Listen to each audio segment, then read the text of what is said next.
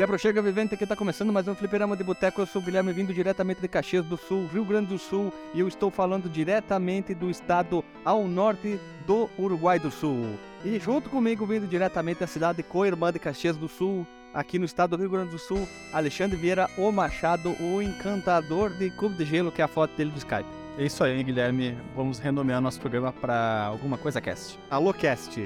Alô, cast.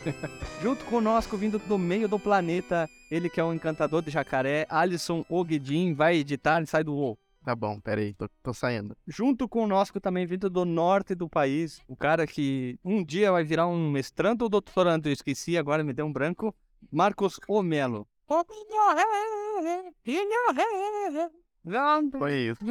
É que deu um, um cilada, um cilada na, no áudio dele. Vindo diretamente do. É quase do meio do país, dali, vindo diretamente Tá do maluco, quase do meio, é do, é do canto, cara. Não, é o. o- é, quase do meio do país, então. Divide o país do meio, tá? O botão. Divide o país do meio, tá? Aí fica. São Paulo fica mais pra cima ou mais pra baixo?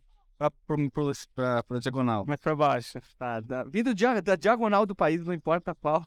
vindo diretamente do Ultra Combo. Tá ruim, tá? Ó, ó, analfabeto ali, ó. Vindo diretamente do Ultra Combo Cast, Luiz Carlos Fontecast. também conhecido como Mr. Luca no Ultracombo Cast. Mr. Luca Cast? Aquela cantora pessoal. louca? Quase isso. lá no, no Ultracombo Cast o pessoal me conhece como Luca. Tá louca então, Luca, o cantor. E hoje o pergunta é o Marcos. Eu queria fazer pra ti, Marco, uma pergunta que tem a ver com o nosso assunto. Ali no Amazonas, tem um zumbi de índio zumbi que foi mordido por boto rosa? Não, mas tem boto rosa que mordeu o zumbi. Marcos, eu posso fazer uma pergunta pra você, cara? Então, a minha pergunta, eu fiquei na dúvida. Falaram de boto rosa aí. E eu queria saber se um zumbi mo- mordeu um boto cor-de-rosa, ou o, zum- o boto vira zumbi ou o zumbi engravida? Caralho, peraí, que a minha cabeça entrou em parafuso agora. A gente pode dar essa resposta no final do episódio. Se você quer saber o resultado dessa, a resposta dessa pergunta, ouça até o final. Você ligue 011 1406 e peça a sua resposta. Se você quer que o, você quer saber que o se o se o boto engravidar, ligue agora para 0500 11 10 20 30. tipo você, porque no final Você decide. Nossa, quanta gente apresentou você decide. Eu só lembro do Antônio Fagundes Magro, de novo. Eu lembro do, do cara que apresentou depois aquele programa que iam atrás dos bandidos foragidos. Oh, Rezende. Né? Não, que Resende, rapaz. Aquele Ah, que Eu também. Ele foi pra Record. Bar, barba, barba grisalha. Ele apresentava o programa criminal na quinta de noite, né? É, qual- eu não me lembro qual era o nome daquele. É, linha direta. Linha direta, isso aí, o linha direta. 10 mil bandidos voltavam à prisão e a justiça soltou 8 mil depois. E ele foi pra Record apresentar um programa bem parecido e, e saiu do ar o programa dele. É, os bandidos não gostaram, mandaram Tá, assinar. vamos lá então. Então vamos, roda a vinheta e vamos começar logo. hein?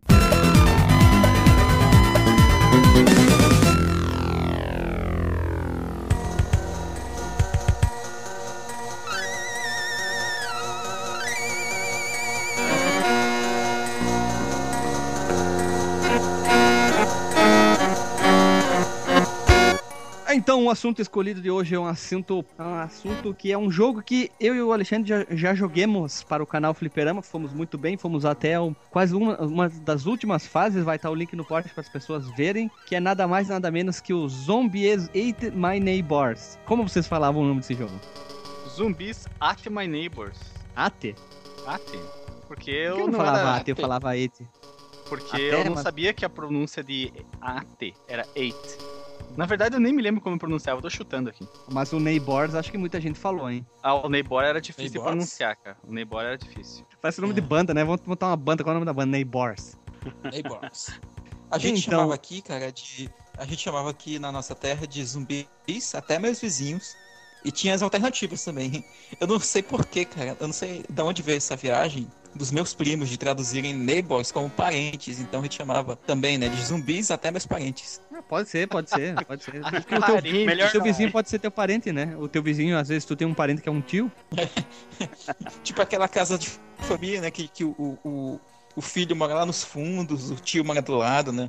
Isso. En- Então, o jogo veio a ser lançado no ano bonito e magnífico de 1993. Ele saiu para o nosso magnífico Super SNES e o lindíssimo Mega Drive. E ele foi fabricante, olha só, olha só que, que pauta bonita. O fabricante é a LucasArts barra Konami e ele totalizava que podia ser jogado de uma ou dois zumbis ao mesmo tempo. Vocês jogavam em um ou dois zumbis ao mesmo tempo? Qual, qual a maior experiência que vocês tiveram? Dois zumbis. Sempre em dois, cara. porque esse, esse jogo eu Dois descobri. zumbis, não. Esse jogo eu descobri nas férias, lá em São Borja, e eu jogava. A locadora com... do gordo? Não, não, São Borja, São Borja. É, não, não, não tinha nome a locadora. E eu jogava com meu irmão. Eu nunca joguei esse jogo sozinho, sempre foi em dupla. Ou com ele, ou pro canal que nós dois jo- jogamos. Isso, então sempre em dois zumbis. Sempre, sempre. Eu não, nunca joguei sozinho, nunca, nem emulador. Olha só, e eu fui procurar, tava fazendo uma pauta e sem querer encontrei ali a música da banda chamada Sing Filé, que é o nome da música Ambient My Neighbors. Vai ficar o link no- na postagem da letra e da música. Eu ouvi a música bem bostinha, mas foda, só botar uma informação extra aqui. E a versão do É. Mega Drive, alguém jogou? Eu, online só. Quanto bate no, no, no zumbi para a música? Para, para, para. Os zumbis param também na- na- no jogo. tu tá andando assim, para tudo assim, aí tu dá, tu, tu contorna assim, tu vira pra esquerda e volta tudo normal. Cara, nesse jogo fica bem clara a diferença entre a quantidade de canais de som do Super Nintendo e do Mega Drive, né? Porque ele não dá conta do, do, do- da música, se, se você comparar elas lado a lado, elas são muito diferentes.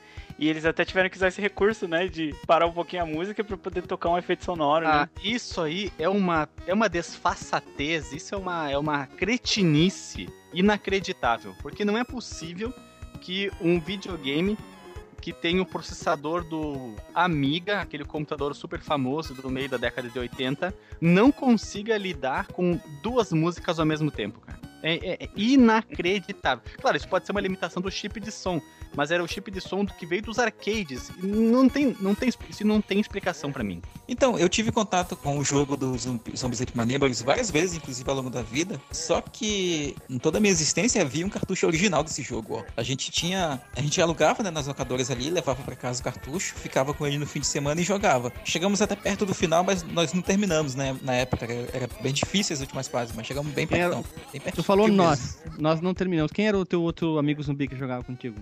Os meus outros amigos, zumbis, eram meus primos. A gente ia- emprestava né, o cartucho, ficava com ele no fim de semana e tentava chegar no final do jogo. Só que a gente nunca terminou. Eu acho que ninguém no mundo conseguiu terminar esse jogo. Ele é muito complicado. Ah, eu terminei ano passado. Ó, No tu é primeiro. Olha só. É, a minha, Veja você, hein? a minha história com esse jogo é uma vez quando eu era pequeno eu peguei emprestado de, um- de uma pessoa lá pra jogar com com o Super Nintendo que eu, que eu loquei lá na locadora do tio Jairo. E aí peguei emprestado o joguinho lá do, do vizinho e fui jogar o jogo e não consegui passar da primeira fase porque eu fiquei com muito medo do jogo e nunca mais joguei até essa pauta. Pra tu ver essa- como deu certo a estratégia da, da, da LucasArts e da Konami. O, o, o desenvolvedor deve ser a LucasArts, né? Konami deve ser a distribuidora. É, Ou é, ou é o oposto? Não, é isso mesmo.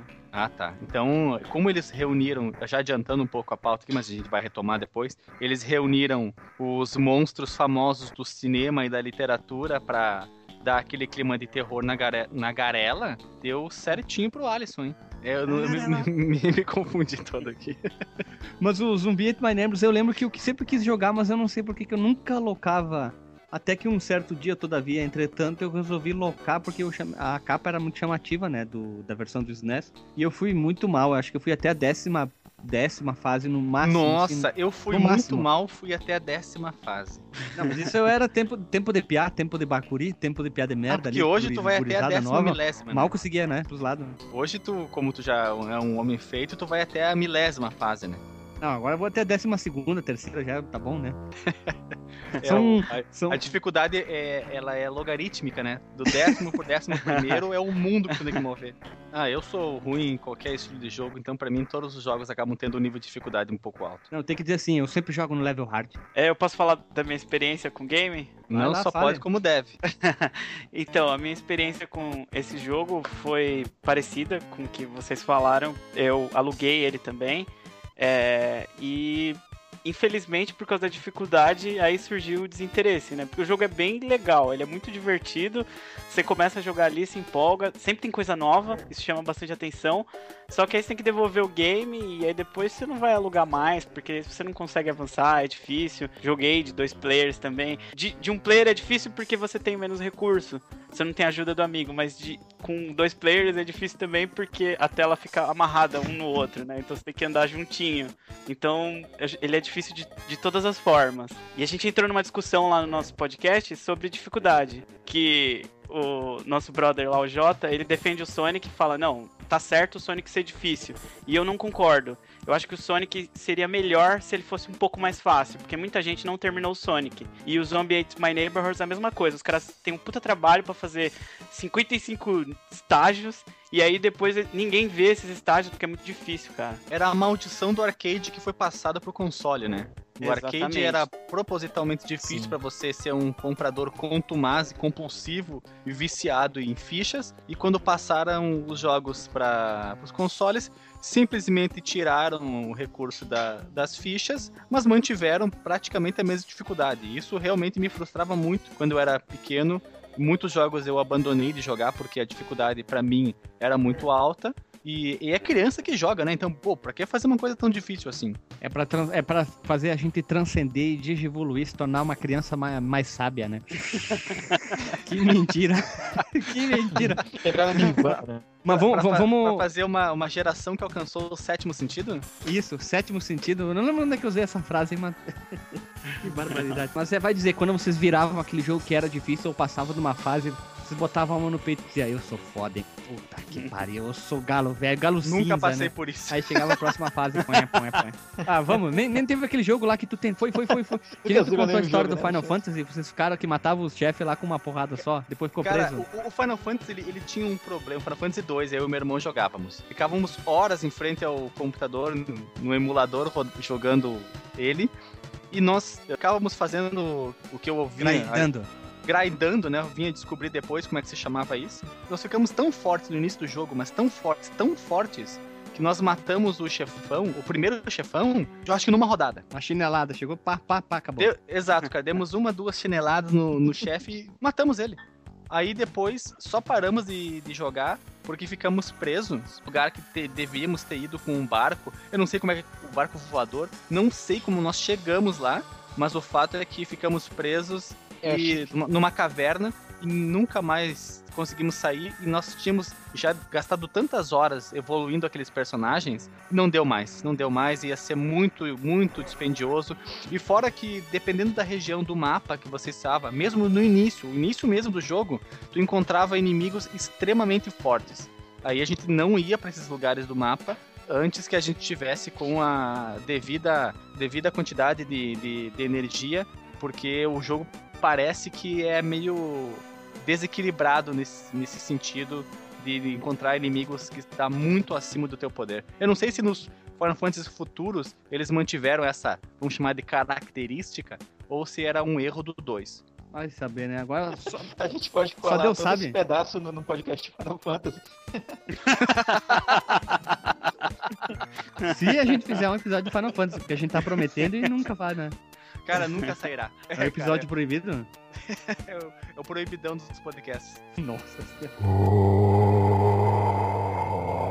Os zumbis tiveram altos e baixos, entre eles sejam filmes, livros, jogos. Ou, os anos 80, o Michael Jackson mandou um abraço, né? Quem não conhece thriller, acho que talvez não viveu. Mas o grande nome de zumbis é o cineasta George Romero, considerado o pai do filme de zumbi. Dentre eles nós temos o Night of Living Dead, A Noite dos Mortos Vivos de 68, que o filme é em preto e branco e é muito bom. Eu assisti ele em preto e branco, depois teve um remake em 88, uma 89, coisa. Né? Esse, esse, ah. esse Romero aí fazia filme, depois ele foi fazer jogo, né? Isso, isso, é esse mesmo. Aí ele deixou o cabelo crescer, ficou o cabelo cabeludo. E mudou o nome pra John. isso, é, fez o Dom, né? fez o Dão. Dão. Falar de Como é que era? O Dom. Dom. Dom. Dom, o Dom, a gente chamava, o Dom. O Quack também, né? O Quack. Então, olha, Cara, eu juro por Deus, eu falava Quack. eu tive a sorte de saber Doom, porque meu primo que morava do lado de casa, ó, meu neighbors, o neighbors, que é parente também, ele estudava escola particular, então tinha inglês desde a primeira, segunda série, então o inglês dele era muito fluente. Então quando eu dava aquela Quack, ele dizia Quake, aí soltava um Quack, Quake, aí tu já, alguns nomes tu já sabia, mas sempre soltava O uma... jogo do Quack é aquele do Nintendinho com a pistola, né? Isso, é. jogo do, do pato. Isso. Só falta o, o, o Guilherme chamar o Pato Donald de Quake Shot. Isso. Ou Quake como, Donald. ele, ou como ele gosta muito de falar, é um jogo de plataforma. É. Não, é um platformer. É uma plataforma de corrida, né? Que é o, o- o Top Gear, por exemplo. Né? Nossa senhora, plataforma de corrida. Como tu, tu já se referiu várias vezes a jogos de vários estilos como plataforma. Eu vou falar melhor então. O Top Gear é um, é um jogo de corrida de RPG, então, porque tu vai tunando o carro. que barbaridade. Vamos seguir o baile aqui, ó. Aquele, aquele filme de zumbi que eu vi há muito, muito tempo atrás, que os caras revivem os mortos com uma injeção. E tem dois adolescentes que acabam vendo um desses experimentos e o zumbi olha eles através do vidro. E que no final eles lançam um ataque nuclear em cima da cidade que faz chover uma chu- A, chuva no- com a vingança, a vingança, vingança dos mortos. Eu acho que a vingança É- é dos da mortos-vivos 2. Não, não, o 2 é que um- uma descarga elétrica acorda os zumbis. Aí eles comem cérebro. Aí eles vão levando eles até uma usina elétrica, largando o cérebro atrás de um caminhão. Quando eles estão todos lá, os zumbis, eles matam todos. A vingança dos mortos-vivos Nossa, velho, 3 clássico demais. é a namorada do cara, que na capa ela tá toda cheia de vidro, assim. Eles revivem através de um experimento científico dentro de uma câmara com gás lá e, e assim vai. Agora esse aí eu, eu não lembro. É que são tantos, né? E eu agora já me confundi. Eu Mas fiquei filme- com medo porque aquele, aquele zumbi era muito agressivo, cara. É muito filme de zumbi. Dos anos 80 e 90 teve muito filme de zumbizeira. Um, um bom, um ruim. Teve jogos de zumbi. E entre eles o Resident Elvis. Foi talvez o maior exponi- exponente. Olha só que português. Exponente, muito É uma nova palavra. É o, novo, é o maior exponente. É o maior nome de jogos do zumbi e que ficou famoso nos anos 90, né? Exponente. E depois, mais tarde, nós temos um jogo galhofa divertido que é o Planta vs Zombies, pra não falar errado, pra não desviar. Que também foram jogos muito bons. Vocês jogaram, lógico, Resident Evil e Plants vs Zumbi? Ou tem outro jogo de zumbi que vocês gostavam de jogar antes de seguir o baile aqui? Antes de seguir o baile, tem que ser mencionado, não pode deixar de, de- não pode ser esquecido o House of the Dead, tanto do Saturno quanto do Dreamcast. O House of the Dead teve até filme, que era bem bosta, né? Nossa, Não, horrível. não vi, cara, Sim. não vi. Não veja. Nossa, não é horrível, ele é veja. horroroso. Eu nunca joguei esse jogo. Horroroso demais, velho. Tinha no- tem no arcade também, é muito bom, tu jogava com a... Sim, sim, ele veio, ele veio dos arcades, inclusive. Mas como é que é o jogo? Ele é tipo assim, tem a casa do seu pai e aí você vai lá? Horrível! Horrível! Horrível! o meu cérebro Nós fez... quatro, a gente, a gente teve um delay mental gigante e todos riram ao mesmo tempo. Exatamente. Tipo, traduziram assim, House of... Ah, Dead... Ah! Ai, A House of the Dead já gastei muitas fichas jogando esse game lá, arcadezão da SEGA, né? E, cara, eu vou deixar uma recomendação aqui. A maioria das pessoas acho que jogou no arcade, mas vocês jogaram House of the Dead Overkill, pra, que saiu pra Wii U? Wii U Cara, não, Wii. Não, não, não. Não, Não, não, Wii, não, tá- joguei, tá joguei louco, no Wii. Porra. Esse tipo de jogo não sai pro Wii, o Wii U não sai esse tipo de jogo. Só jogo de baralho, essas Não. Exatamente, sim, sim, só sim. sa- Não, sei saiu pro Wii. Cara, esse jogo, ele é muito louco. Inclusive, Sim, ele tem um do Wii, paralelo. ele tem um paralelo com o, com o, o Zombie Ate My Neighbors, porque ele também faz uma paródia com os filmes de terror, filmes de zumbi. É o mesmo esquema. É uma zoação e, e o jogo, a ação é, é a de sempre, mas tem esse- essa pegada de zoeira. É um, é um shooter on rails. Isso. É, eu tava tentando lembrar esse, esse nome, eu não conseguia lembrar. Eu sabia que era Trey ou Ray, alguma coisa assim. Essa foi a minha Tipo contribuição. Valeu, até a próxima, gente. Tchau. Fom, fom, fom. Acabou o podcast. Não, então olha só. O Resident Evil foi o que fez a dar o, super ultra boom dos zumbis nos jogos. Mas antes disso, no ano de 93, que eu já comentei, o Zombie Ate My Neighbors veio para homenagear os clássicos filmes de terror dos anos 50, 60, 70 e tudo mais. E é um jogo cheio de charme, é um jogo bonito, visualmente ele é muito agradável e tem uma trilha sonora que é séria, que ela é um pouco diferente do jogo, já que o jogo é bem divertido, ele é bem galhofão, só que a trilha sonora é séria, pesada. Opa, não é essa aqui a música. passa. Nossa, que série pesada essa tua trilha aí. Não esquece. Fuá, fuá, É uma trilha de terror feita pelos Los Hermanos, é isso? Isso. Por isso que Cara, eu tô com uma música- semana. Eu tô com uma musiquinha desse jogo na cabeça porque eu tô jogando ele. E eu não consigo tirar essa musiquinha da cabeça, que é aquela. É- é anos 50 total, né? Puta, tipo, mó tensa as, as trilhas, né, cara? Eu acho que é aquela trilha do, da, que você começa do lado de fora da casa, num- numa, numa rua. Aí É, dos quintais. Isso, isso. E as trilhas, elas são todas inspiradas em, em, em trilhas de filmes de terror também antigos, né? A, tri- a trilha sonora desse jogo é algo todo à parte, é muito bonita, vale a pena jogar. No Mega Drive ela ficou mais fraca, lógico, como a gente citou antes, quer dizer, bem antes.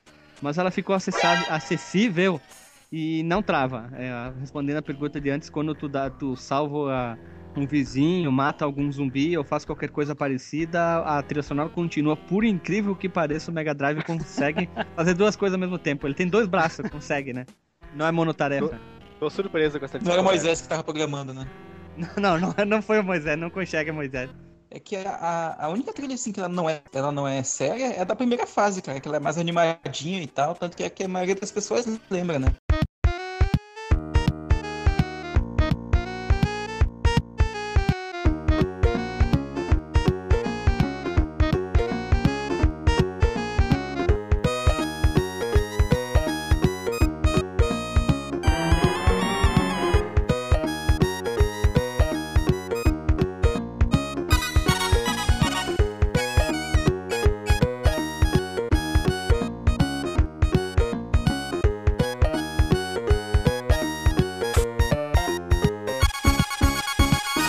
Isso, ela é- é mais galhofinha, né? Ela é mais divertida. As outras já vai pra uma linha mais de filme de terror mesmo. Exatamente. A trilha sonora lembra mais filme dos anos 50 e 60. Não sei porquê, eu acho que dentro da minha cabeça, quando eu ouço esses. Não, mas A tá trilha do jogo lembra muito, né? Porque é- foi nessa época em que surgiram os maiores clássicos dos filmes de alienígenas e, e de terror, por exemplo. Exato. Puxa vida, né? Veja você. Olha Marcos- só. Já que o Marcos não fala, eu falo por ele, né? Eu dublei ele dessa vez. É. Né?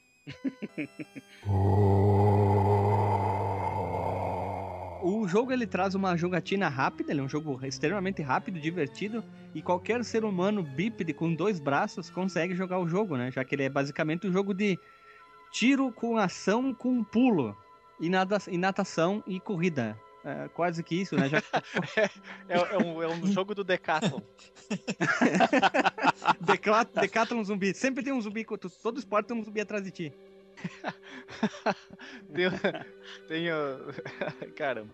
Vamos lá. E o, o jogo, agora retorn, retornando pro jogo propriamente dito, ele foi desenvolvido pela LucasArts e publicado pela Konami em 93. E a trilha sonora foi composta por Joseph McDermott. A, a engine, a engine, o motor usado para fazer a trilha sonora se chama ZAM, Z-A-M-N.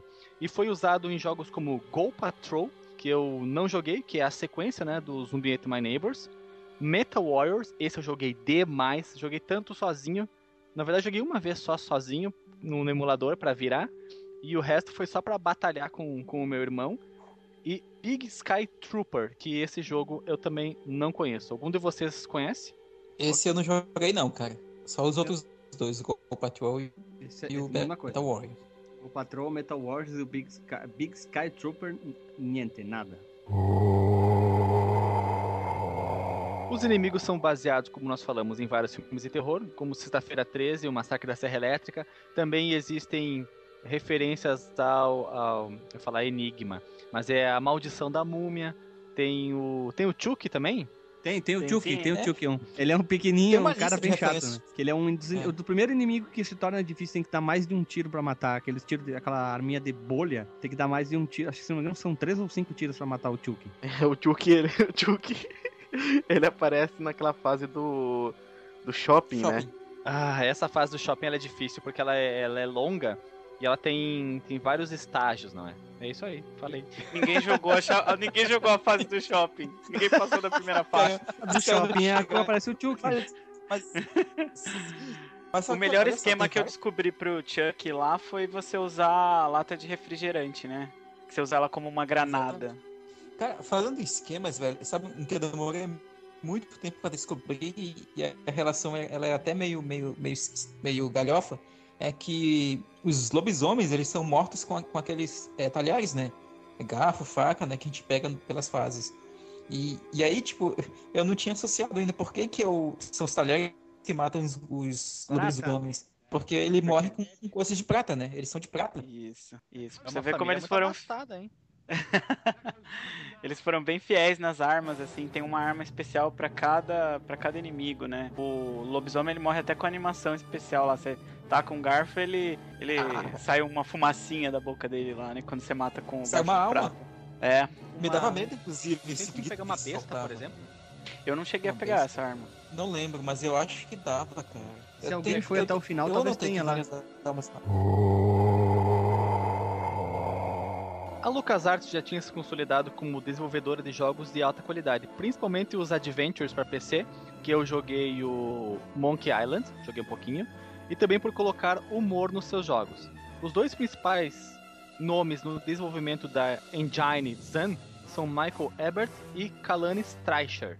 Ebert trabalhou depois como designer nos jogos de Indiana Jones e Monkey Island, sob orientação de Ron Gilbert, que é o Ron Gilbert, que é o cara famosão do- dos Adventures, né? E ele, Streicher, foi um dos responsáveis pela engine Scum, que é usada pela empresa nos seus principais jogos de PC.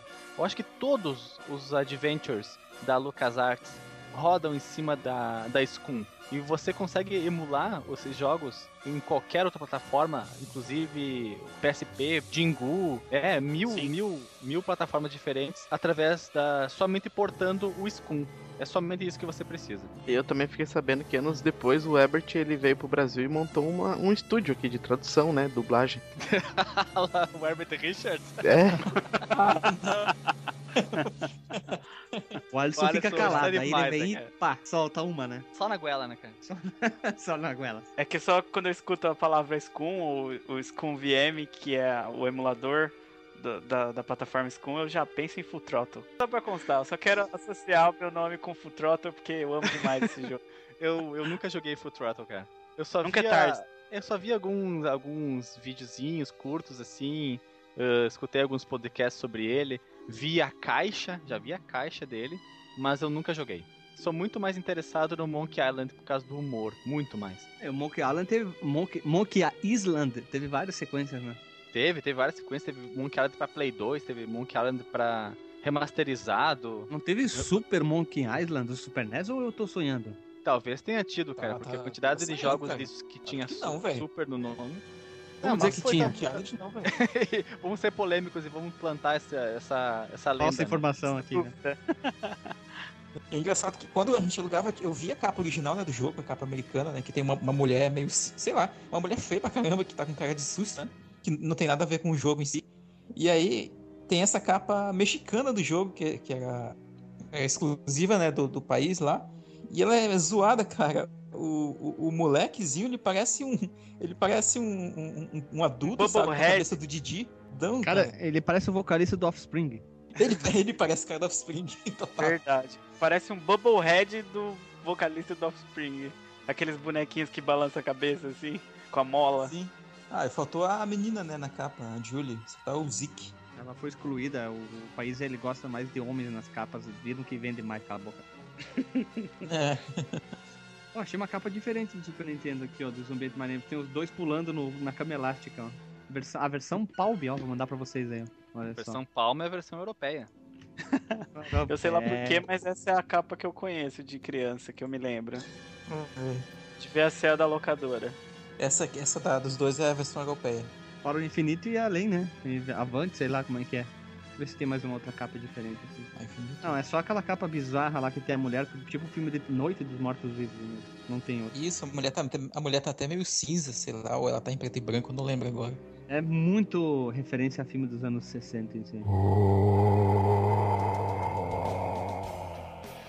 Então, Herbert, fala um pouco sobre as suas influências para o jogo. Sim, nós fizemos um monte de noites de cinema. Também eu cresci assistindo Creatures Features nas noites de sábado.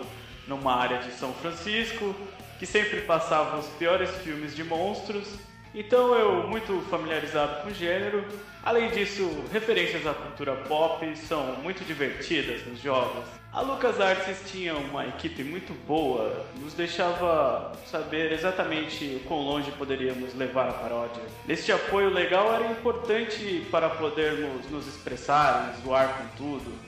Eu queria lhe fazer mais uma pergunta e sobre os passwords do jogo. Se nós pudéssemos ter adquirido baterias para os cartuchos, isso poderia ter guardado todos os itens coletados para você. O password para salvar todas as armas teria sido muito longo. Por isso decidimos que a cada quatro fases teria, seria viável para você se você pudesse reiniciar a partir desse local. Eu admito que os últimos save points são em lugares muito difíceis. É, começar o jogo dali, mas nós mesmos nos desafiamos a fazer isso muitas vezes e foda-se vocês.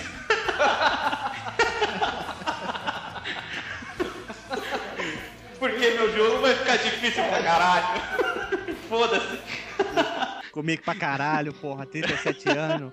No 37. Ele fala assim, 50 mais 55 fase, caralho. Aqui é 55 Babado, fase, mano. porra.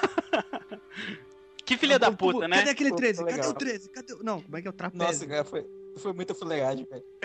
Isso aqui é, é o atestado de filha da puta do cara, né? Porque eles sabiam do problema, mas eles deixaram do jeito que tava, velho. Ele recebeu na mesa dele assim, atestado de filha da puta, né? Exatamente. Mas então, pessoas humanas ah, desse podcast, eh, desse podcast aqui, o, ah, o Zombiecast. O jogo tem uma história, por incrível que pareça, ele possui uma história que o malvado cientista Dr. Toug, ou Dr. Doug, ou to Tongue, criou Dr. toda a vari... Dr. o quê? Doutor Língua. Kong? Que?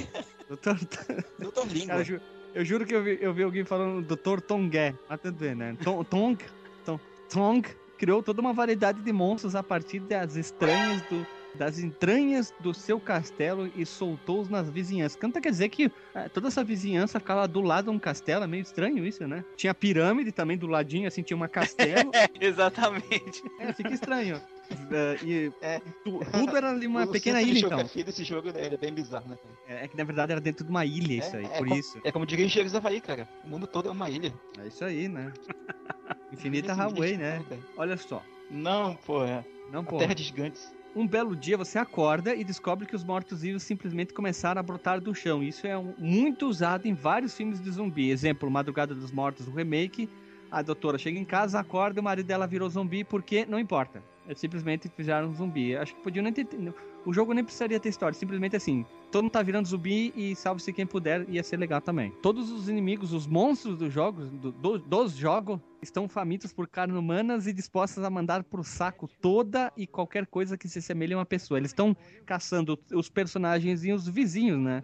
Sendo que esses vizinhos, eles são bem fáceis de diferenciar dos zumbis, né? E nesse cenário totalmente bizonho, você maluco de um filme dos anos 80, início dos anos 90, que dois piada de merda, dois moleque, né? Um, um menino e uma menina resolvem salvar o mundo, eles têm que puxam pra eles toda a, a- esqueci a palavra como é que é? Responsabilidade. a responsabilidade, muito bem, muito obrigado. E eles têm que salvar e caçar todos os mortos-vivos na medida que tentam impedir que seus vizinhos partam dessa para uma melhor, né? Já que tem vários tipos de vizinho, logo na primeira fase tu já conhece a maioria deles, a, a Team Leader, que é a que tem, dá mais pontos, o gordo na banheira, o cara assando churrasco. Imagina, um, um apocalipse zumbi, o tio lá fazendo lá uma linguiça, ah, um cachorro quente, né? Cara, esses, esses vizinhos, eles são todos autistas, né? Porque eles não estão nem aí pros zumbis, cara. Estão de boa. Zumbis invadindo tudo e o cara fazendo churrasco, a líder pulando, feliz lá. Torcendo, torcendo pela. Outra coisa desse jogo com relação aos vizinhos é que ele já te ensina o valor das pessoas. Porque, por exemplo, Zero, uma né? professora, uma professora vale 10 pontos. Ah, e a 10, tia 10 pontos. líder vale mil, né? a Que professora cruel, vale, né, cara? Eles estão dizendo que a professora não vale nada, então. É isso que tu quer me dizer? Exatamente. E E, que o a que gostosa- vale. Exatamente. Ah, bom, né? Tá certo, mano. Cara, Olha as só. gostosas é que move o mundo, não? Claro, tu acha que tu aprende com quem? Com as gostosas, né? Vendo bunda. né? Como é que tu aprende de, de, de curvatura, de. é, como é que é? Convexo e côncavo? Com uma mulher. Não com a professora velha, né? Olha só, o- nossos protagonistas do jogo, no manual do jogo dizia quase que eram os nomes deles, né? Só que os protagonistas, eles, eu não sei porquê, eu sabia que eu conhecia de algum lugar o garoto, né? Eu dizia, bah, mas eu conheço esse cara de algum lugar. Depois eu fui me ligar que ele é aquele óculos 3D veio do De Volta pro Futuro, que eu já tinha assistido, só eu não tinha me ligado, né? Você acha que é por causa de Volta pro Futuro? Será? É Será que não marcou uma muito. Será que não é uma referência aos filmes de terror, do- aos filmes 3D dos anos 50? Ah, o que mais me lembrava era o cara do De Volta pro Futuro 2 lá no futuro, que ele usa um óculos 3D, né? Mas assim, metade azul e metade vermelho? É, bem assim, Ah, bem mas escrotão. esses óculos, é, e esses óculos antes. E ele sabe o que, que ele lembra? Eu botei até aqui na pauta. No caso, o primeiro protagonista que fica na esquerda na da seleção, que é o Zack. Ele é um cara com topete que nem o do Supla. For prestar atenção, só que ele é um pouquinho maior que o do Supla. Ele usa um óculos 3D e uma camisa preta com uma caveirinha. E ele tá com uma metralhadora vermelha na mão. E do lado dele nós temos a Julie com um boné vermelho, uma jaqueta no tom rosa. E ali ela usa uma arma no tom azul. Se vocês repararem bem essa capa, vocês vão ver um típico jovem norte-americano e uma típica ticana. Típica o quê? Uma mexicana que mora nos Estados Unidos. Ah, a feição da- do rosto dela? Ela tem cara de latina mesmo. É, isso aí, cara. Esse jogo já Sim. pensava em inclusão. É a metalinguagem, É, né? é, é a metalinguagem, ele tá falando do problema da migração ilegal, cara. e a gente não tá percebendo. Veja você, e, ela, né? e ela vai dar trabalho, só, só aviso vocês, hein? É, tá armada. Ela tá bem, tá bem armada, hein? Duas armas enormes ali. Duas, duas Glock. Olha só. Caso você esteja jogando sozinho, que muita gente teve o Forever Alone né, quando era criança e foi jogar sozinho, pode escolher entre os dois, ou no caso em multiplayer, ou em dois, pode escolher um, ou- no caso é automático a seleção, né? O player 1 com o Zack e a player 2 com a Julie. E a partir daí, ação desenrola uma quantidade numerosa. Eu já vi tanta revista, sites e lugares falando assim: 68 fases, 48 estágios, 55 fases, mais de 100 fases. Que quando eu era criança, eu tinha visto uma revista que dizia que tinha mais de 100 fases. E eu botei naquela, aquilo na minha cabeça, eu Não. não consigo desligar. Eu não consigo desassociar com. Acho que era Nação Games que dizia um jogo com mais de 100 fases. Ninguém terminou, né? Ninguém da Ação Games, ninguém conseguiu terminar esse jogo, então eles chutaram a Eu acho que quantidade sim, né? de fases. Eles foram até a trigésima, alguma coisa. Ah, põe mais que 100, põe mais de 100 fases aí, que só pra Eu dizer que o acho- jogo é foda. Eu acho que esses caras de revista eles nem chegaram a terminar os jogos mesmo. Ah, eles terminavam alguns, que eles não conseguiam, eles diziam um jogo muito difícil. Era É. tipo, era tipo o, o Alexandre, né, fazendo a resenha do jogo. Nossa, eu ia dizer jo- jogo impossível. O jogo travou. Mas olha Pra só, qualquer um. São 48 fases mesmo. Eu tô aqui com, com um walkthrough na mão. E, e assim, são 48 fases sem contar com as fases bônus. Se contar com as fases bônus, aí dá 55. Ah, bom, todavia. Agora entendi, entendi. Agora ficou mais, mais, mais entendido. Mas eu vou esquecer amanhã, porque eu tenho aquela informação das mais de 100 fases. Tu tem não- memória de peixe, né, cara? É, é que, é que eu só tenho. Eu só tenho. Não, eu tenho aquela memória alocada para aquela. Aí que na hora de, de sobrescrever essa informação da falha, e se perde a informação nova. É memória ROM, né? Escreve só uma vez e acabou. É isso aí, memória infinita, né? Vitalícia a memória, aquela ali. Então, chega de então, porra. O jogo ele. Já que a gente. Pode falar, Alisson, deixa eu só. é, Já que a gente falou das fases secretas, tem. é, acho que ele tem quantas? Sete fases secretas? Acho que ele Uhum, tem umas isso. sete fases secretas. E essas. E dentro dessa. É lógico que eu descobri isso depois, agora, né? Que eu vim pesquisar do game, porque é impossível terminar esse jogo.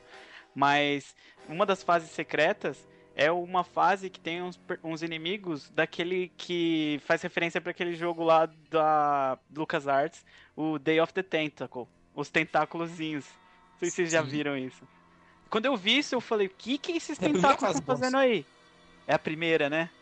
Aí eu, o que que esses tentáculos estão fazendo aí? São do Day of the Tentacle. E, e é é demais, cara. Só que quem viu isso, né? Ah, o nome da fase é Day of the Tentacle. Day of the Tentacle, é verdade. Acho que, eu acho que só nós dois que vimos, cara. Eu não posso que falar que eu, eu vi porque eu, eu conheço o jogo, mas eu nunca joguei. Então, tu falar, bah, Day of the Tentacle tinha nos Obed My Neighbors. Bah, joia. é o que eu vou te falar, porque eu, eu não. não os, o de- eu pergunto, o Day of the Tentacle era point Adventure. and click? É um adventure. É, então eu não joguei uns- porque eu, eu, eu. Quando eu digo assim, em alguns jogos eu digo, ah, eu não gosto, é porque eu não sabia jogar, tá? Então eu não gostava. não, eu não gostava muito desse tipo de jogo porque tinha que ficar, às vezes, fazendo pergunta, lendo texto. e um, um guri burro que nem eu, que mal sabia ler e falar algumas palavras que vocês já viram aqui, eu queria jogar jogos de pancadaria, tipo o Street of Rage, que era muito mais fácil, não precisava ler nada e nem pensar, simplesmente era tac, tac, tac, tac, ficar apertando o botão até o final, né? Uma, Mas, coi- Guilherme, uma coisa engraçada. nem todos os jogos eram localizados, né? Ah, caralho, todo mundo perguntou ao mesmo tempo. hein? Mas, Guilherme, tem que fazer um manual de tradução, cara, do gamer. Porque, tipo, o que você falou aí, quando você fala eu não, não gosto desse jogo, se traduz pra eu nunca joguei. Ou eu Ou não, eu sei, não sei jogar. jogar. Ou eu não sei, né? Ou quando você, tipo, fala, ah, o controle tá falhando, significa não tenho capacidade pra ganhar de você. Ou é muito, muito difícil também, né? Ah, aquele jogo tava difícil. Tinha que apertar muita tá sequência do botão, né? Tipo, Só consigo dar magia do lado direito. é, só consigo, dar- só consigo dar Hadouken no lado, de, lado, lado esquerdo e Shoryuken quando tá no É. Player 2. assim. Eu só aprendi a meia lua quando é é virada pra direita, né? Do outro lado eu não consigo. Cara, isso aí dá um podcast fácil, fácil. Seria o Desculpa Cast, mais ou menos. né? Verdade. Desculpa. Não, não, não. Total. O Player 2 é que joga pouco, então o controle tá mais duro, né? Exatamente. Uma coisa que eu gostaria de saber, por que esse jogo se chama uh, Zombie Ate My Neighbors, se isso é uma coisa que acontece somente na primeira fase? Por que, que o nome do jogo se, re- se re- refere a um fato que isso acontece no início? Por causa da história. Porque o, do- o cara do castelo lá, o É? Dr. Tongué, ele liberou Mas é, que, é, mas, é, mas é que existe muito mais ah, inimigos além de zumbis. Zumbis é só um da- dos inimigos da miríade inteira.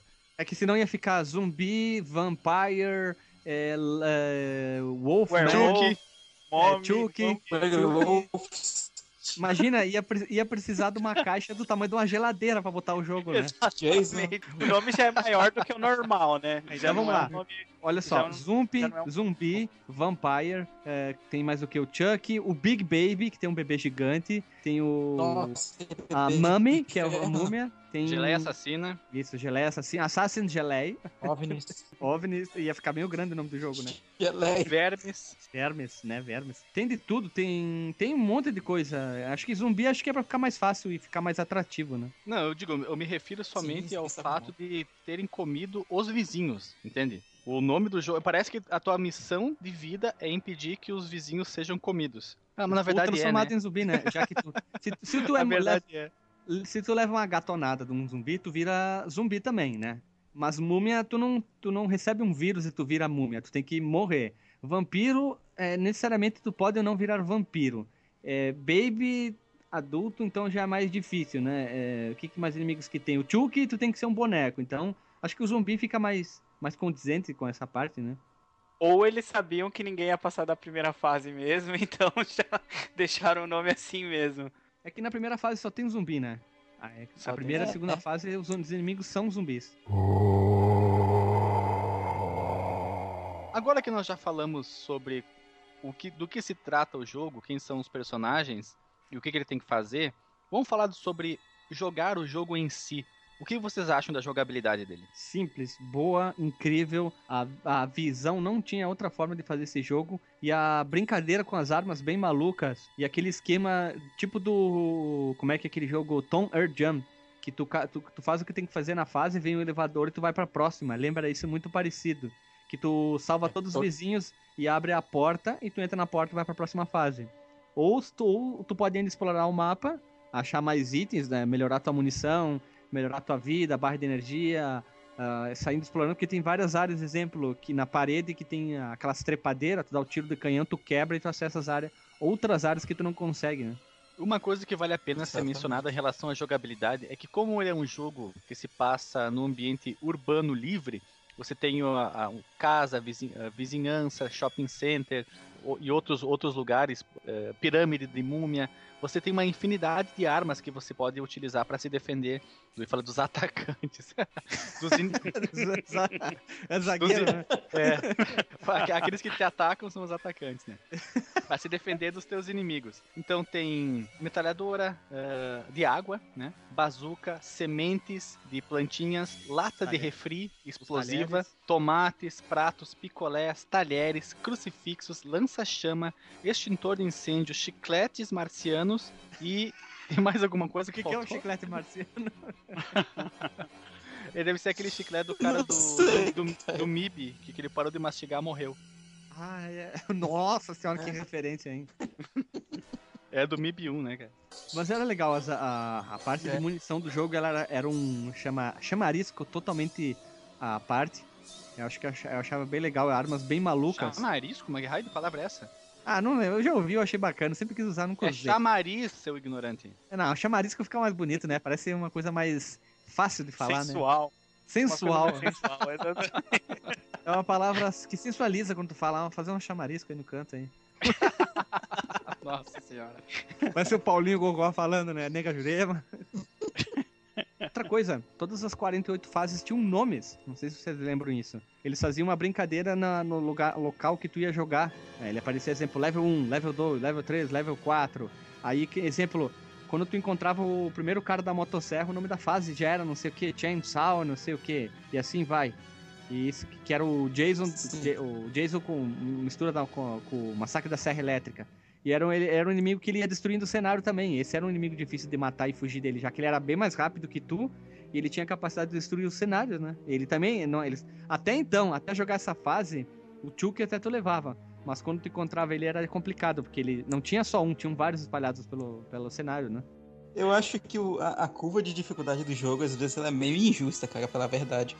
Porque ali, até a fase 10, dá pra ir de boa. Principalmente jogando de, jogando de, de dois jogadores, dá pra jogar e se divertir bastante.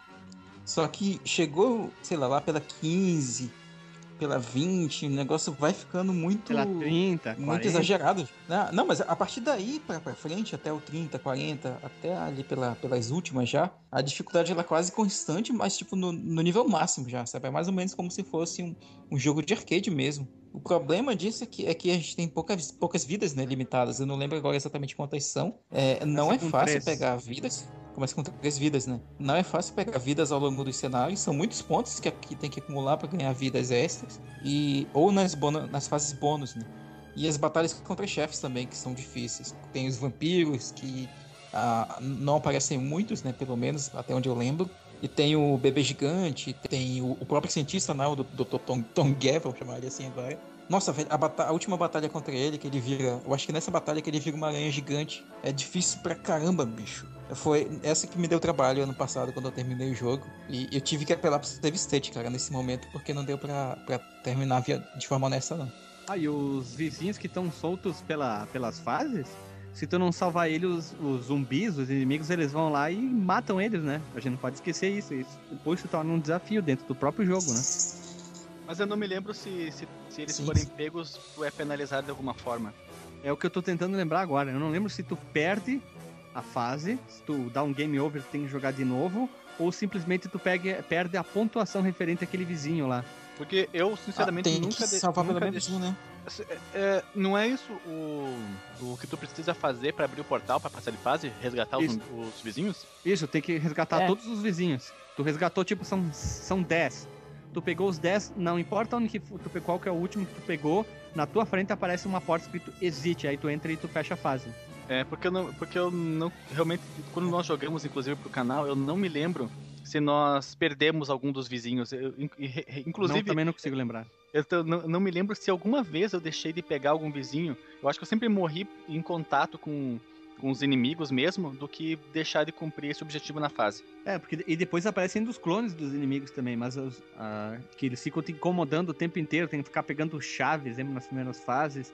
Aí às vezes tem que ficar correndo e, e ficar olhando o tempo inteiro no mapa onde é que estão os teus inimigos. Tem que ficar. Ah, não é um jogo simples, como muitas pessoas falam, ah, é um jogo bobo. Tem que ficar cuidando muita coisa, é um jogo que se sem o mapa tu não consegue ir pra frente, né?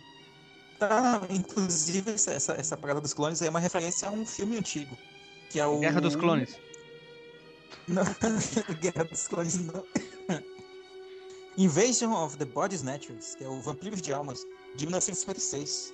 Não. Que lá tem essa, essa, essa parada dos, dos clones instantâneos que são criados. O nome da fase é Invasion of alguma coisa. É, é tipo um trocadilho com filme. Invasion Isso. of Body Snatchers. Outra coisa que não pode esquecer quando tu fala do. O Luiz falou do Day of the Tentacle. Se eu não me engano, não é aqueles inimigos que precisa pegar o cortador de grama pra matar eles, que são uns negócios. Parece uns fungos que ficam se, se espalhando pelo cenário, tem que ficar passando pelo. Tem que pegar como se fosse um cortador de grama e ir saindo matando eles. Que daí tem um Uhum. maior, que é como se fosse o cara que ele faz re- refazer. Dá o respawn nos fungos. Parece uns fungos. Ele parece um bicho com tentáculos no meio e depois tem vários pequenininhos ao redor dele. Acho que era isso aí, né? Uhum. Essa eu achei uma das partes flor, difíceis né, do parece. jogo. Eu achei uma das partes mais difíceis do jogo. Essa é você endereçar a arma pra cada inimigo. Porque tem uma arma que a gente falou lá dos, dos, dos lobisomens, que você tem que tacar o garfo. E essa você só passa, essas, esses fungos tem lugar que você tem que. que tá completamente fechado de fungo, você tem que usar o cortador de grama pra passar. E tem uma arma específica pra cada inimigo, ou que é mais eficiente pra cada inimigo. Isso é bem difícil, tem que sair experimentando e gastando munição pra testar isso. O picolé mata os clones, se não me engano. Depois Olha, tem isso eu não o. sabia. Tem o. O extintor de incêndio, que tu usa bastante porque tu congela os inimigos. Exemplo, o Jason lá, que ele é rápido e tu tá, não tem munição pra matar ele. E o extintor tu pegou, tu vai lá, congela, passa por ele, foge dele vai embora, né? Sim, e cara, esse jogo ele é tão bem feitinho. é, não sei se vocês repararam que ele, ele tem tantos detalhes assim. O, clone, o que eu ia falar era que os clones eles não são simplesmente inimigos, eles brotam lá. Não, não é inimigo comum, ele é igual uma réplica sua e ele tipo ele avança um pouco em você, mas ele meio que imita o que você faz. Se você vai pra frente, ele vai um pouco pra frente, se você vai pra cima, ele vai pra cima, e aí quando chega perto, ele ataca você. Mas ele meio que simula o que você tá fazendo. Não sei se vocês perceberam isso. né? Exatamente. Outra coisa que é legal, vocês repararam que as formigas elas carregam os itens? Eu achei isso muito foda. Elas pegam os itens e levam embora, tipo a chave, essas coisas. As formigas gigantes. Então, cara, eu reparei sim que as, as formigas gigantes elas carregam os itens. E eu não, não só elas, né? Eu, eu acho que tem outro inimigo também. Os vermes eles carregam, não? Não, os vermes não, só, só fazem cavar mesmo e aparecer em lugares aleatórios. E isso que eu acho que foi negligência lá do, do, do, do responsável pelo game, deles saberem a, a dificuldade, que a dificuldade estava muito alta, porque eles poderiam ter resolvido isso de alguma forma, eles poderiam ter, sei lá, colocar os, os- alguns itens que possibilitassem você avançar naquela, naquela parte mais avançada, distribuir os itens de uma forma, os itens mais fortes, para que você pudesse avançar, ou então, É. sei lá, dar algum outro, outro tipo de solução porque eles fizeram tiveram tanto trabalho para fazer tantos níveis, tiveram tanto esmero para fazer esses pequenos detalhes que não é comum de jogos daquela época e depois eles cagaram na dificuldade. E pior, sabiam disso. Mas aí, é, eu acho que realmente, por exemplo, itens, tipo chave, eu não vejo nem, nem tanto pelas armas, é mais o, os, itens, os itens que são necessários para evoluir a, a fase, né? Tipo, às vezes alguma chave tem uma localização muito aleatória, ou então a gente, a gente não precisa, não tem que depender das chaves, né? Eu lembro de algumas, fa- algumas fases que tinham aqueles caras das motosserras, e a gente tinha que dar um jeito de fazer o cara da motosserra cortar uma árvore para abrir uma passagem. Só que às vezes, para que a gente colocasse aí numa posição que favorecesse a motosserra pegar numa árvore, a gente tinha que to- tomar o, dono- o dano ao mesmo tempo. E, e, e aí, tipo, era obrigatório, sabe? A gente tem que tomar uma porrada para poder, poder avançar na Sim. fase. Isso ou isso da motosserra ou pra, tanto para portas como paredes rachadas ou essas- esses arbustos aí Sim. você podia usar a bazuca, né, Pra você abrir o caminho. Isso era foda demais. Bom que tinha bazuca. Pena que não era em toda fase que tinha ela, né? Às vezes tinha que recorrer ao, a usar o inimigo a teu favor. Ficava escondido atrás de parede que só acessava se tu destruía ela. E até descobri que tinha que fazer isso. Uma criança, ah, tem que usar a, bagu a baguza, a bazuca nesse local, que daí eu destruo a parede e atravesso. Ah, eu sou um gênio, meu Deus do céu, eu sou o galo cinza dos videogames. É, eu, eu demorei pra fazer isso aí, descobrir isso aí. Acho que a primeira, o primeiro exemplo disso é no castelo, né? Que, que você tem que apagar o fogo da lareira pra você poder progredir, né? Quando era criança, não é pra criança isso aí, não. Ah, criança burra que nem eu, era difícil descobrir É, essas coisas. cara. Sempre tinha alguém que dava dica, né? Ah, a gente esqueceu de, passar, de falar de uma parada que eu achava legal nesse jogo.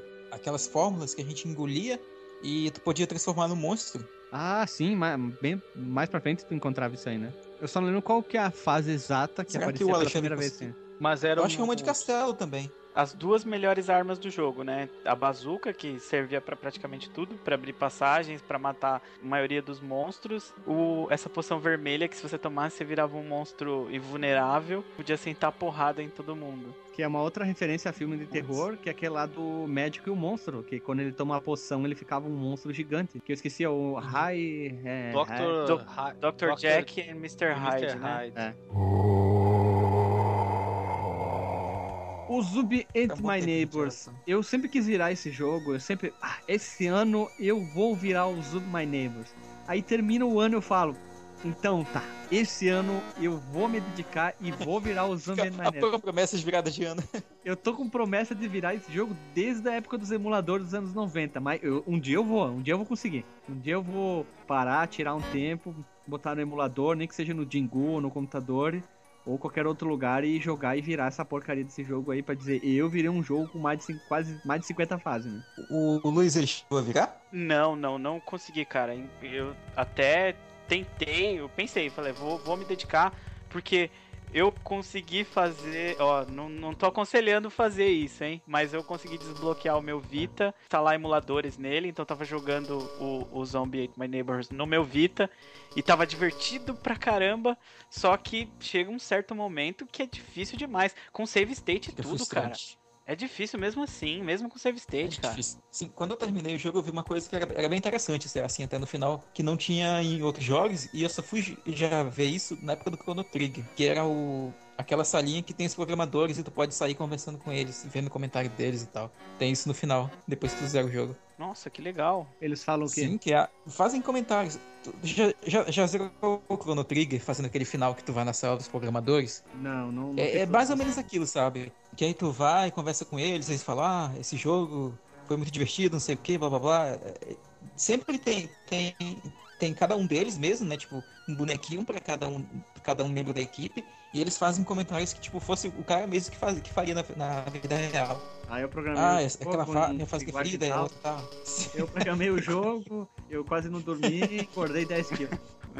É, é quase isso, cara. É quase isso, sim. É, é o nível de humor da LucasArts, né? Que, se eu não me engano, é algo que eu já tinha nos, nos outros adventures deles, né? Da época. Eu acho que no Maniac Mansion já tinha algo parecido. Como a gente comentou dos passwords, que o próprio Everett Richard falou, eles não colocavam em todas as fases pa password, ou como um ex-colega meu, um amigo meu falava password, não tinha em todas as fases. Quando tu baixava a fase, que vinha lá os pontos, aparecia lá, e eram letras sempre. Exemplo, a fase 5 era a primeira a ter password, então que era XHRS. E a última fase a ter era a 45, que era BLHR. Era um password simples de serem decorados. Não, e o final, desculpa, era XWJR. Vão ficar tudo na postagem para as pessoas acessarem e quem quiser, já que isso aí é uma, um diferencial que o nosso podcast sempre traz, que é os passwords de dicas dos jogos, né? Você vai poder se frustrar com. Você vai poder se frustrar com os passwords e colocar o password lá da fase 45 e ver que você não vai ter condição nenhuma de avançar porque não tem os itens. Vai ser difícil demais é pra foda. você. É foda. Vai descobrir que tem que O foda- começar do começo mesmo. É, e a gente começa sem itens, né? Cada fase que a gente dá o password. Ainda nessa questão de dificuldade e dos itens e dos monstros, usar os itens nos monstros específicos, os itens serem escassos. Vocês consideram esse game como um possível primeiro survival horror? Ou esse game é pode ser considerado um survival horror? Ah, cara, eu, eu não sei se ele pode ser o primeiro, depende de quando saiu, por exemplo, o jogo do Aliens 3. Porque Goof Troop. esse O é. Troop é um survival horror. Então, do nada, né? Do nada, né? a política brasileira, Goof Troop. O terror de ser pai, né? É, eu- é, survival horror. Fugir, survival horror é fugir da. Fugir de bichos que vão te pegar, né? Mas. Pois é, tem tantos jogos nessa categoria. Bom, o Alone in the Dark é desse ano, De- não deixa, é? de- deixa eu refazer. É, exatamente o Alone in the Dark, que é de 1991, 90, 89? 93. No- 93 também? Anos 90, início dos anos 90. a gente É, anos 90, né? É, então eu acho que de- se for uma questão de meses de diferença, quem sabe ele possa ser considerado realmente o primeiro survival horror. Mas vamos dizer que ele seja um dos, um dos fundadores do estilo. Ah, tinha, um- tinha um Halloween lá no Atari. Então tá respondida a pergunta então. Ah, dá não conta, né?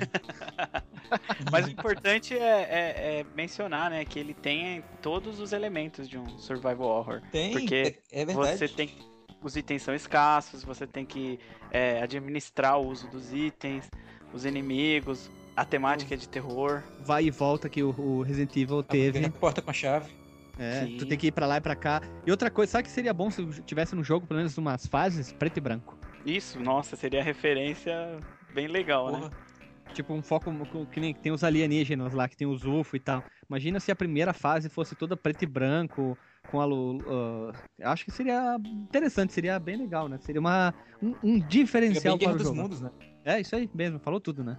Falar algumas curiosidades do, do jogo em si, que no caso, vários aspectos do jogo, do jogo foram censurados em território na Europa e na, na Austrália também, né? Principalmente a violência. No caso, a Nintendo ela não queria a representação de violência nos jogos lançados para seus consoles. É a, é a frescurite, né? Na Nintendo não tem.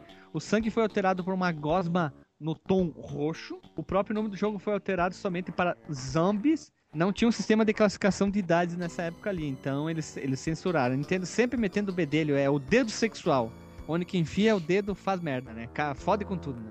Ah, lista de países onde o jogo foi censurado. Vamos lá, ó. Reino Unido, Irlanda, Itália, França, Espanha, Austrália, Portugal, Finlândia, Dinamarca, Noruega, Suécia, Alemanha. Será que ele foi localizado na, na Itália e o nome do personagem se chamava Giuseppe? Em Portugal era Manuel? Como é que chamaria a menina? Manuel e Maria, e no Portugal.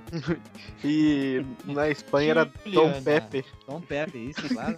o jogo não fez todo aquele sucesso comercial, mas foi suficiente para gerar uma, uma sequência chamada Go Patrol, somente para os NES no ano de 94. Inicialmente o Go Patrol era para ser um jogo qualquer, mas eles pegaram a, o- esse pequeno sucesso do, do Zombie Ate My Neighbors e tacaram dentro e disseram que era uma continuação.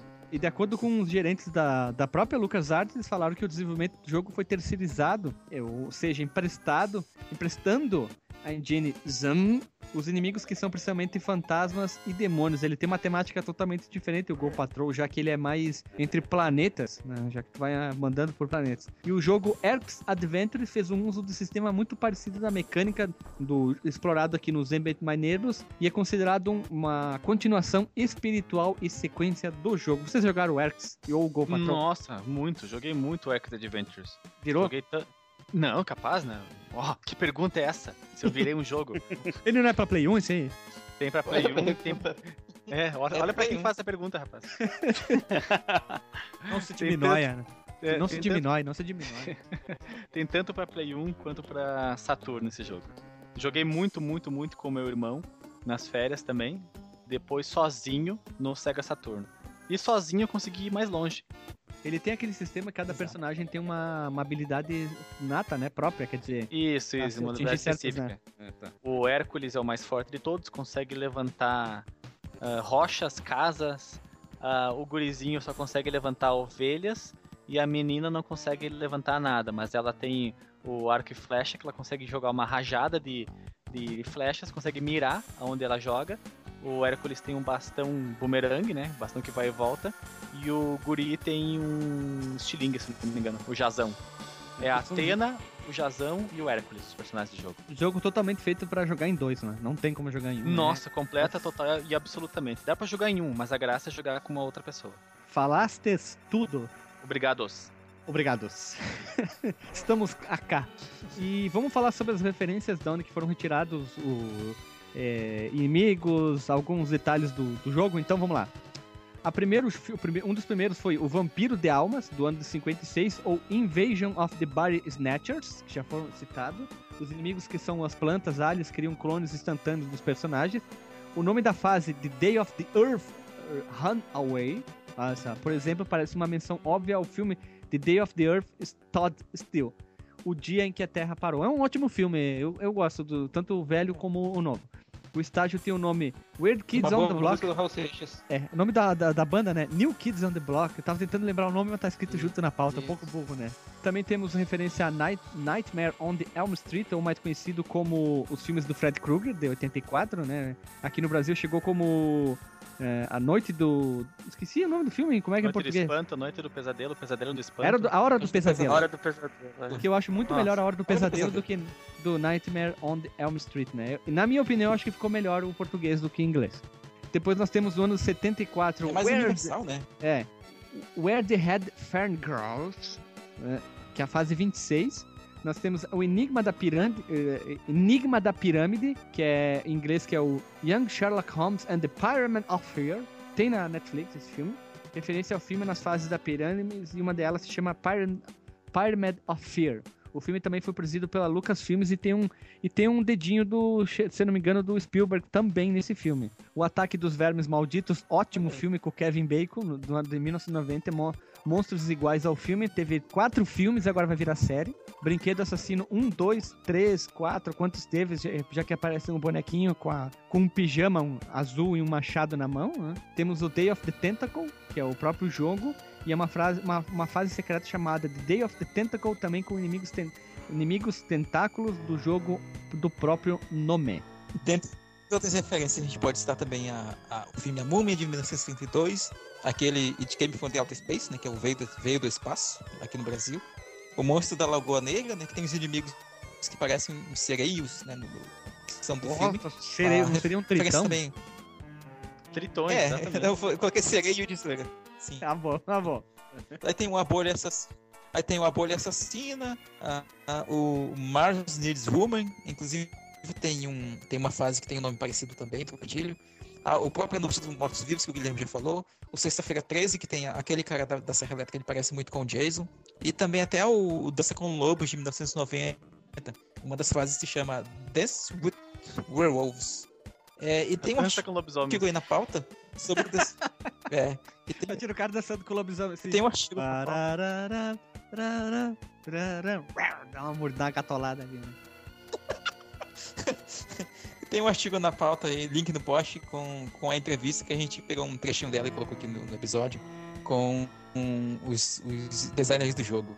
Pra ver quão, quão filhos, filhos da puta eles eram.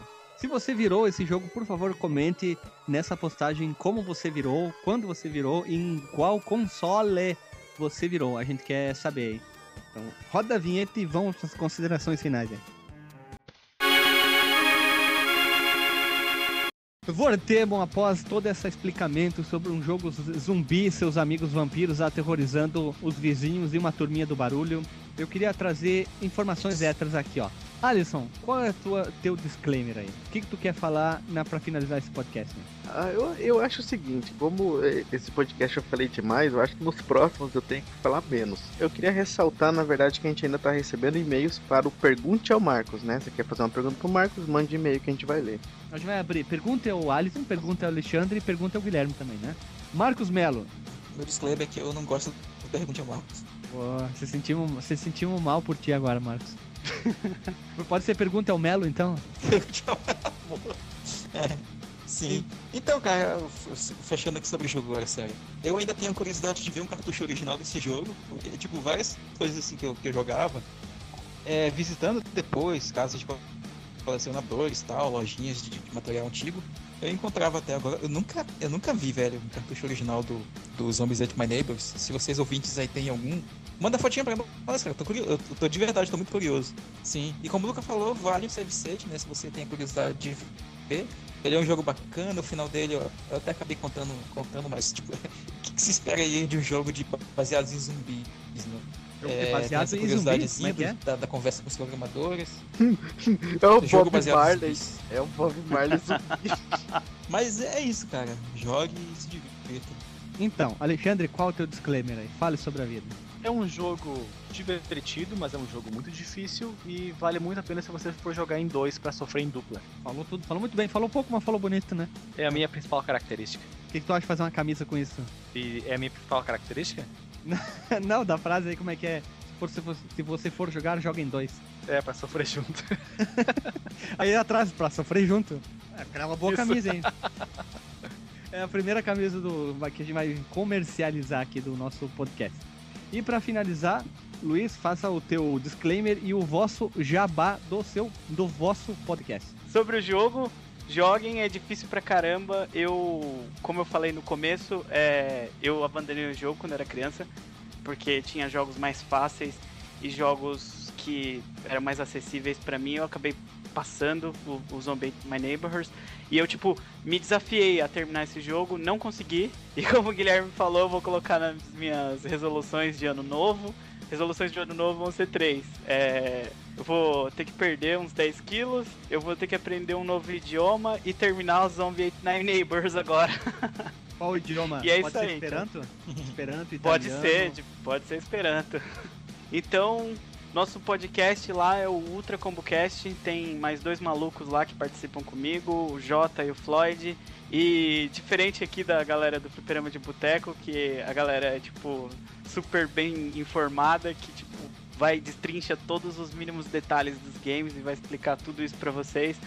A gente é muito mais da zoeira e se você quiser lá passar raiva com a gente e com a nossa zoeira, ouve lá outra como cast, cara. Qual é o endereço físico do seu web, web sítio? Web sítio é www.ultracombocast.com.br. Acesse a gente lá e vem pra zoeira. Zoeira boa. Bom, pessoal, obrigado por ter ouvido esse podcast mais zumbizado que não tem. É, não deixe de comentar, reclamar, xingar e mandar e-mail. E ouça os nossos episódios anteriores. Tudo que foi citado, falado, comentado, xingado, citado, vai estar o link na postagem. Inclusive, se encontrar um dos filmes, vai estar também na postagem. Então, um abraço, um beijo na bunda e até